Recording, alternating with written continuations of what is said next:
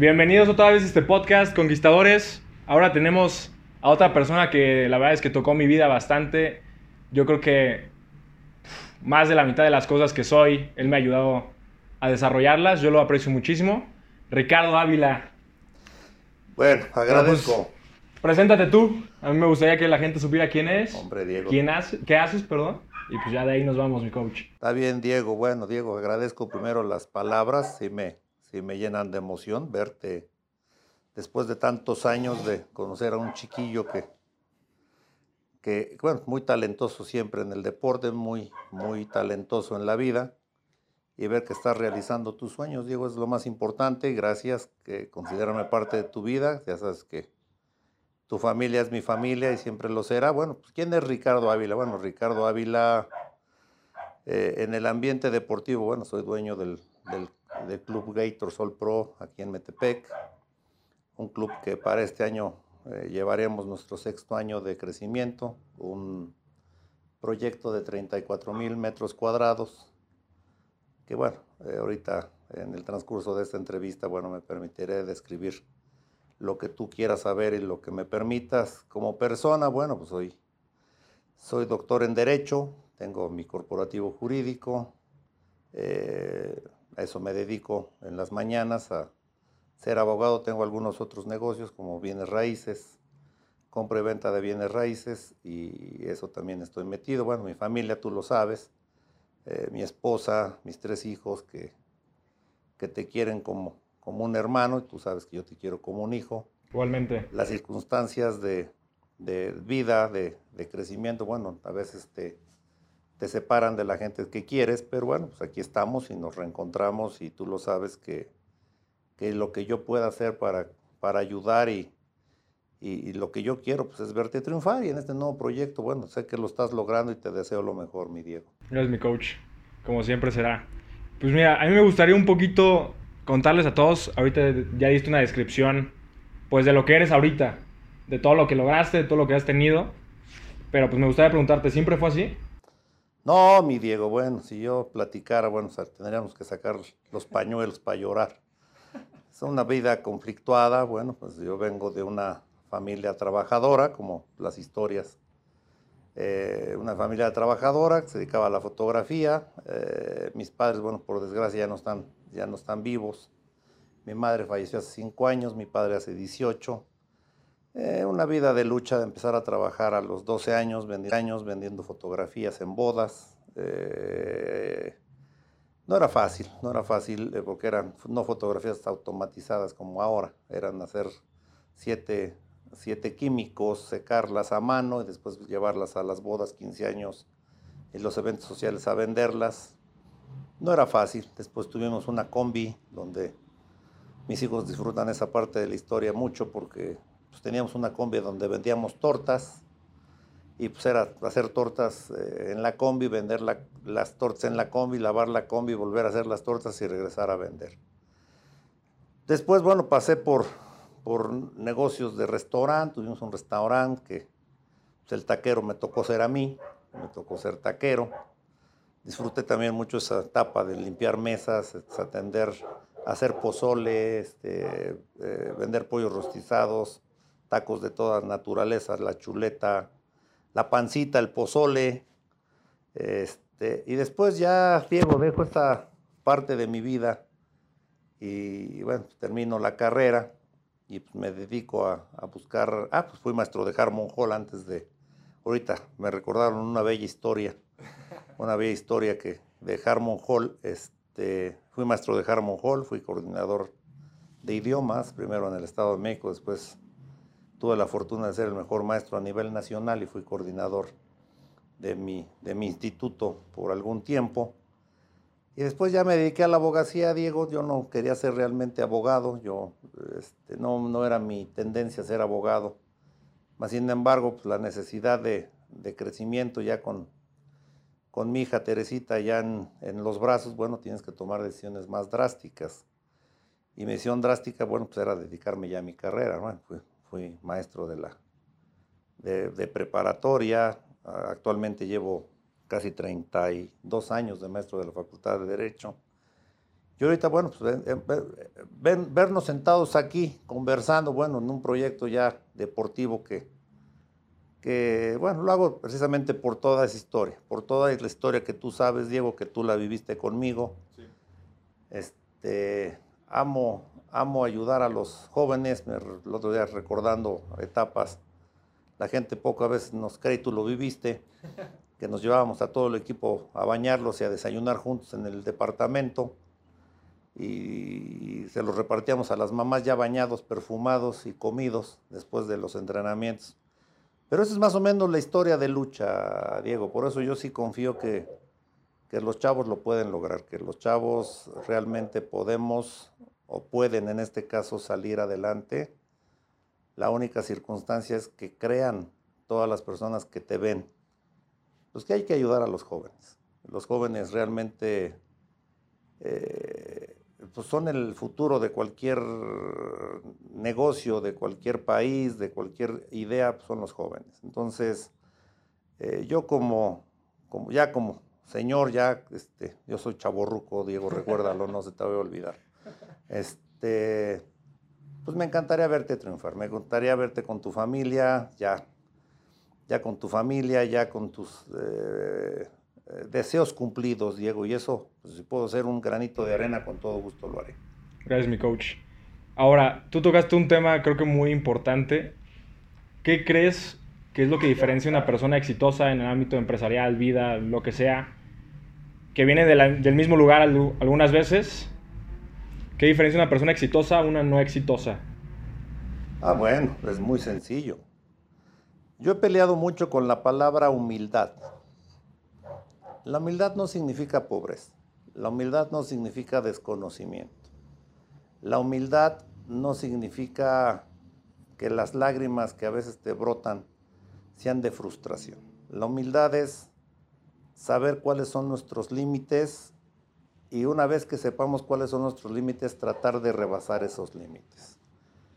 Cuando no te atreves a rebasar ciertos límites, eh, eh, tu cerebro se bloquea tu cerebro no te permite seguir caminando y, te conformas con lo que ya eres o con lo que has hecho y, lo más fácil, lo que hace todo, toda la gente o la mayor parte de la gente es culpar. Es que a mí no me tocó nacer en cuna de oro. No, no, nadie nacimos en cuna de oro. Hasta los grandes empresarios, eh, los, eh, em, las, personas que realmente tienen un, peso en cada país, pues no, nacieron ricos, tuvieron que haber trabajado, tuvieron que haber, se haber atrevido a hacer cosas diferentes. Yo creo que la diferencia entre una persona triunfadora y una persona que no lo es es muy sencilla, Diego. Atreverse a hacer, querer hacer las cosas no tener miedo. Dicen que para, ah, para poder aprender, pues tienes que equivocarte. Y si te da miedo equivocarte, pues nunca vas a aprender. Por ahí en una reunión precisamente de empresarios del Estado de México, decía la presidenta, la doctora Lourdes, decía frente al señor gobernador, nuestro señor gobernador Alfredo del Mazo, decía, señor gobernador, yo no aprendí a ser empresaria hasta que troné mi tercera empresa. En ese momento sabía lo que ser empresario, pero me atreví a ser tres veces empresaria. La tercera lo logré. Ah, eh, la doctora Lulu, bueno, pues, pues fue representante de todos los empresarios en el Estado de México. Es una mujer muy talentosa. Entonces hay que aprender a levantarse, Diego no te quieres caer, bueno, nunca serás exitoso. Ah, te quieres caer muchas veces y volverte a levantar, pues vas a ser exitoso por fuerza. Esa sería la diferencia, Diego. O sea, ¿tú crees que la mentalidad tiene gran parte en si alguien triunfa o no? Sí. Okay. Eh, aquí en el país, en el estado, en el municipio, nos desgastamos mucho con que, ¿qué hacen nuestros gobernantes? Pues atreverse a ser gobernantes cualquier partido político. No, yo no soy político, no me interesa la política, pero se atrevieron a ser gobernantes. Bueno, ¿Por qué tú no te atreves a ser gobernante? Pues atrévete, pues a lo mejor eh, puedes hacer un mejor papel. Pero si tú no te atreves a gobernar, pues deja que la gente gobierne. Si ellos no se atreven a hablar en frente de una cámara, bueno, pues que sigan siendo gobernantes, pero ¿por qué criticar? ¿Por qué no dejarlos que hagan su trabajo y tú hacer el tuyo? Hay, muchas, hay muchas carencias que podemos cubrir todos, pero las, em- ahí vuelves otra cosa, te vuelves talentoso y piensan que lo talentoso significa ser egoísta. No, Diego, regresamos a la palabra humildad. Ayuda a la gente a caminar. Si la gente ya no quiso caminar, déjala. Ya sabrán cuál será el siguiente paso. Entonces, eh, concordamos, Diego, creo que la mentalidad y las ganas de triunfar no tienen nada que ver con una posición social y tampoco con los estudios, ¿eh? No, claro. Tampoco son los estudios, ¿eh? son las ganas de triunfar, las ganas de hacer. Uy, ahí vas a, vas a mover un montón. Yo creo que la olla, porque mucha gente en esta sociedad, a mi parecer, creen que es lo principal o lo que tienes que hacer como persona para triunfar. Y bueno, digo, fuera de, de ti, yo he conocido otras personas que no estudiaron y que son muy exitosas. Y del otro lado, personas que también estudiaron y son muy, son muy exitosas.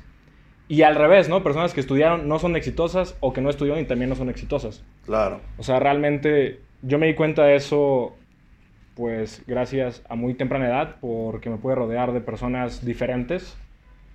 Me enriqueció mucho tener gente de los dos bandos y al final de cuentas, pues creo que la, a mi parecer, el éxito depende de cada quien, ¿no? O sea, tú puedes apuntar a donde quieras y el chiste es tratar de llegar ahí. Si no llegas, pues vas a encontrar la forma. O sea, hay formas de llegar. Igual y no llegas a la primera, mejor dicho, pero de que vas a llegar, vas a llegar. ¿Estás de acuerdo? Claro, vas a llegar, o sea, eh, hablando de fútbol americano, había, digo yo, pues, digo, yo ya veo el americano desde otra perspectiva, ya no me apasiona, ya no sufro por el fútbol americano, ya lo disfruto. Pero bueno, como soy admirador de, de los petroleros de Houston, actualmente los, los Titanes de Tennessee, eh, lo decía el coach de Phillips en su época, ¿no? O sea, yo no voy a cansarme hasta que no tumbe la puerta, porque siempre le ganaba el mismo equipo cuando llegaba al mismo partido y casi casi repetían los mismos marcadores. Ah, Él se murió intentándolo, nunca lo logró, pero le dejó una semillita a su hijo, que ha sido campeón de Super Bowl como coach, coordinador defensivo en más de dos ocasiones. Es intentarlo, Diego. No es el tema de me cansé. Bueno, todos nos cansamos. Hace sol, nos da, nos, da, nos da calor, hace frío, nos da frío. Pero si no intentas ponerte el suéter para minorarlo, nunca vas a quitarte el frío. Y el pretexto ahorita, bueno, pretexto realidad. Estamos viviendo una época complicada con, con pandemia, ¿no? ¿Y qué estamos haciendo tú y yo, Diego? Arriesgándonos a que la pandemia no nos alcance. Pues sí, la verdad creo que es querer hacer las cosas. O sea, a mucha gente ha ido mejor en la pandemia, de hecho. Pues imagínate, imagínate la situación de que todos, digo, ojalá a mí me permitiera eh, la vida encerrarme, digo, sí lo he hecho, me he estado cuidando, la familia se ha estado cuidando, pero imagínate las 40 familias que dependen de nosotros. Imposible. Imposible que se encierren. Estamos hablando desde el que cuida a los perros hasta el que lleva la contabilidad de nuestros negocios. No se pueden encerrar, tienen necesidad que sus familias salgan adelante. Yo he tenido la desgracia de ver muchos amigos que han fallecido, bueno, es una desgracia. He tenido familiares muy cercanos enfermos, es una desgracia. Pero la vida sigue, la vida continúa. Tenemos que aprender a vivir cuidándonos de una pandemia. Pero eso no es un pretexto para no triunfar. Exactamente. ¿ah? Entonces hay que triunfar con pandemia o sin pandemia. Eso es todo, mi Diego. Oye, una pregunta que le hice a Julio, el invitado pasado, que le gustó mucho a la gente, fue: ¿qué consejo te darías a tu yo de 20 años? Si pudieras volver el tiempo y encontrártelo de frente. Es muy fácil, Diego. Es muy fácil, muy fácil. Mira, cuando yo tenía 20 años, bueno, pues tuve la oportunidad, y lo voy a decir en son de broma, pero tuve la oportunidad de hacer 8 años de prepa Pues, era la única manera de, evadir una responsabilidad. ¿Por qué? Pues porque yo seguía estudiando. ¿Por qué? Porque parte de las cosas que, que, mis papás me pedían era seguir estudiando. Entonces, entre más rápido estudiaba yo, menos posibilidades tenía de yo estar con mis amigos. ¿Qué consejo me daría? Y no me arrepiento. El haber aprovechado tal vez esos ocho años el haber iniciado una vida activa útil en esos ocho años.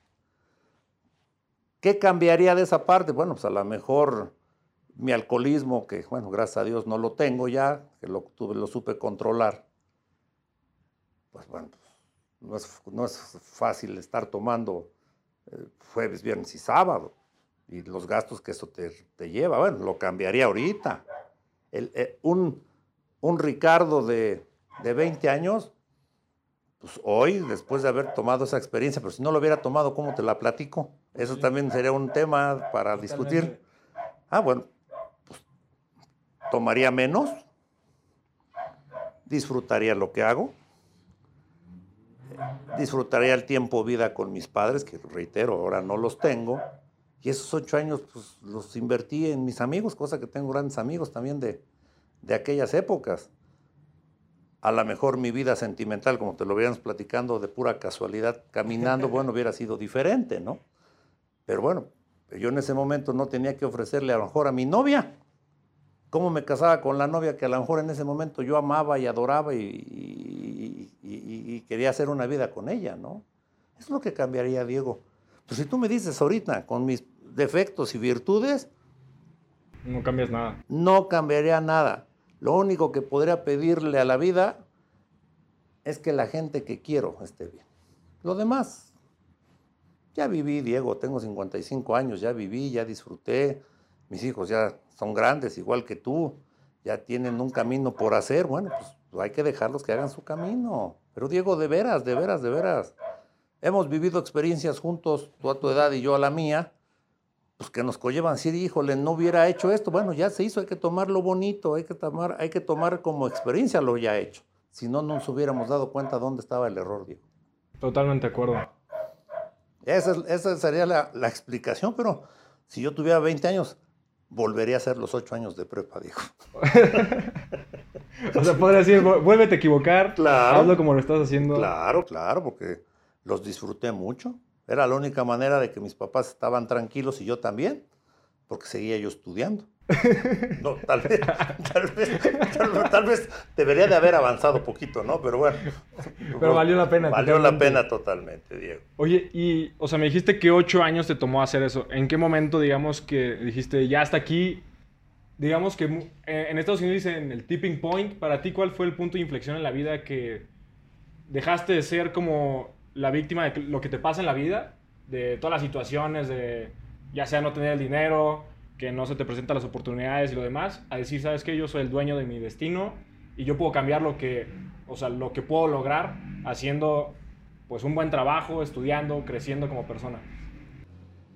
Mira, cuando tomas una conciencia, Diego, y lo hemos platicado porque, porque bueno, conozco tu vida, eh, llegan etapas de madurez, llegan etapas en donde dices, bueno, ¿qué sigue? Ya no puedo ser el, niño rocanrolero estudioso de prepa. Ahora tengo que pasar al siguiente camino, que es una facultad.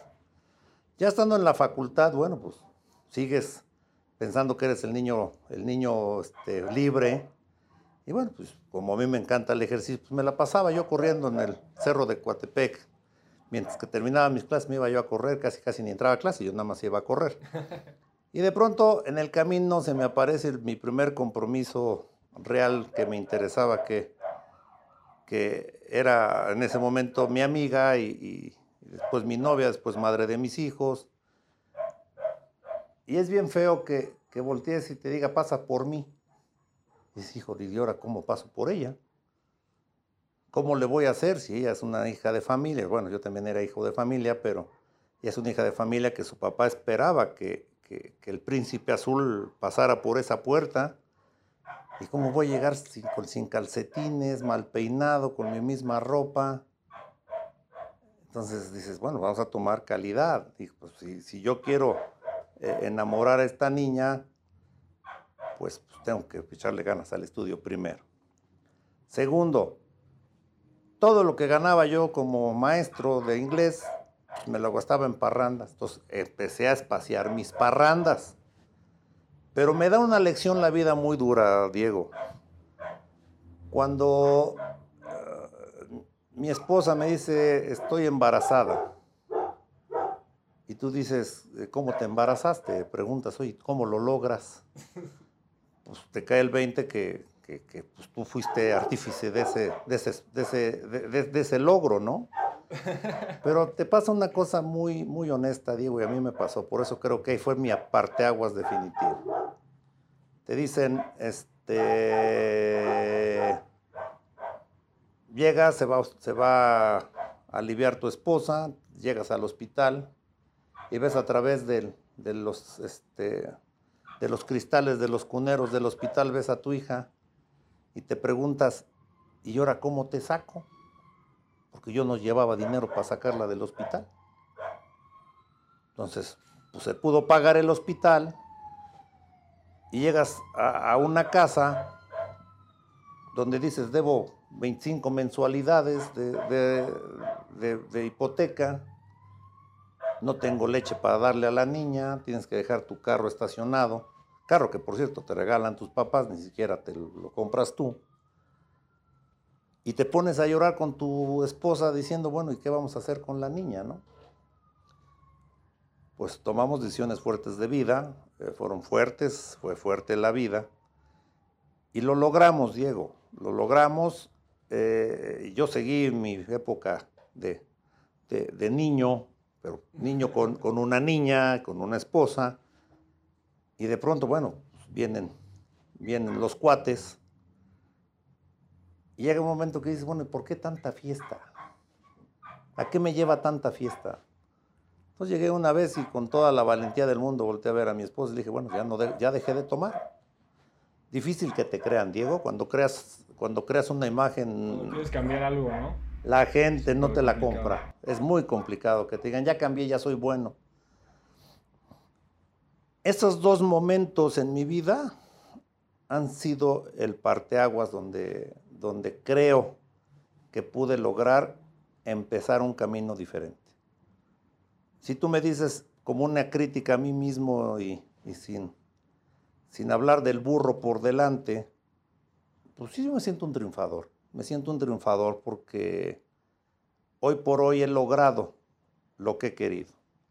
Sigo luchando por lo que quiero, sigo luchando porque mis hijos salgan adelante, que ellos, ellos eh, de inicio no tengan un problema de, de, estar tocando tantas puertas como lo hice yo.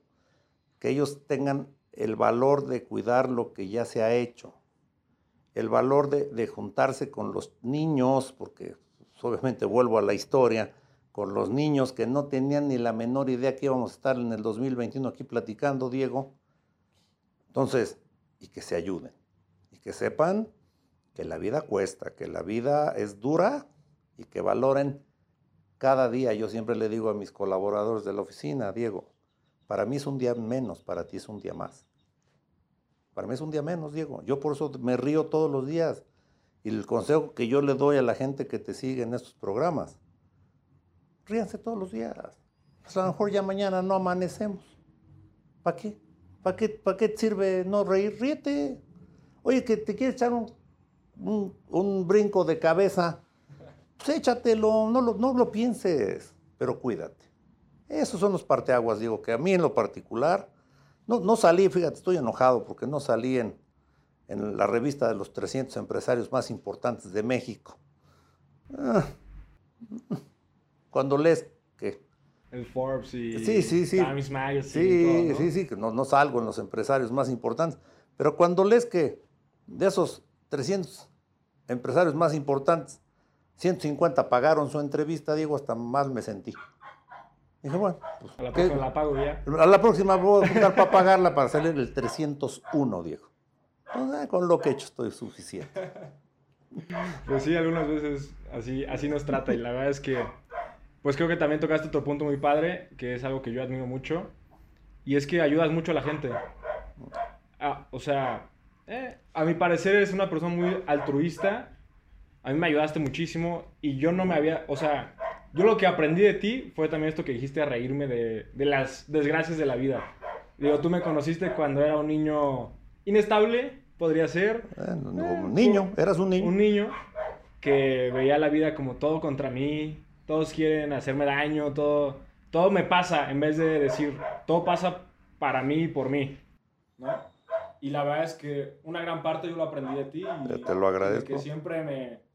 Pues nunca me hablaste, ay, es que...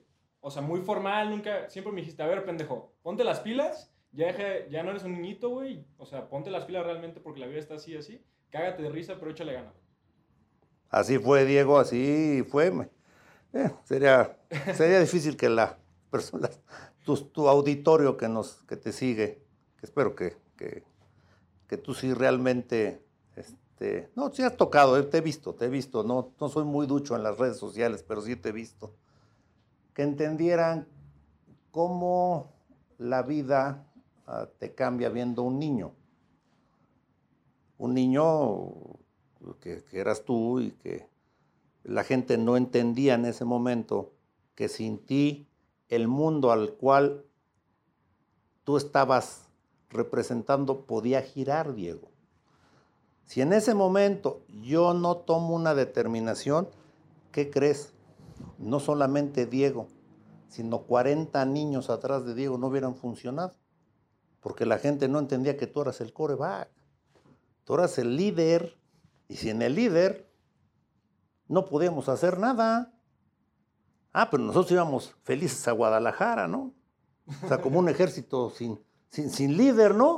Vamos a, nos van a poner muchas bombas. Oye, ¿quién las va a quitar? Ay, se nos olvidó el coreback. Pues fue una escena que a mí nunca se me va a olvidar y la voy a comentar tal y como es. Tienes que saber quién es un líder. Tú hasta la fecha, lo hemos dicho, cuando, por, por comentarlo, cuando co- corrías para este, prender las alarmas, ¿no? Eran, ah, pero Es que, para quien no lo sabe, pues, digo, casi toda la vida jugué fútbol americano, fui quarterback de, de todos los equipos en los que estuve, pero pues también tuve una época de niño rebelde y alguna vez prendimos una alarma en una plaza de fuego que no se debe hacer, no se lo recomiendo. Te digo, bueno, entonces cuando, cu- pero, pero además eras un líder, porque la gente te seguía y te protegía. Aquí con nosotros fuiste campeón. Y si tú no hubieras estado, y lo digo con todas las palabras,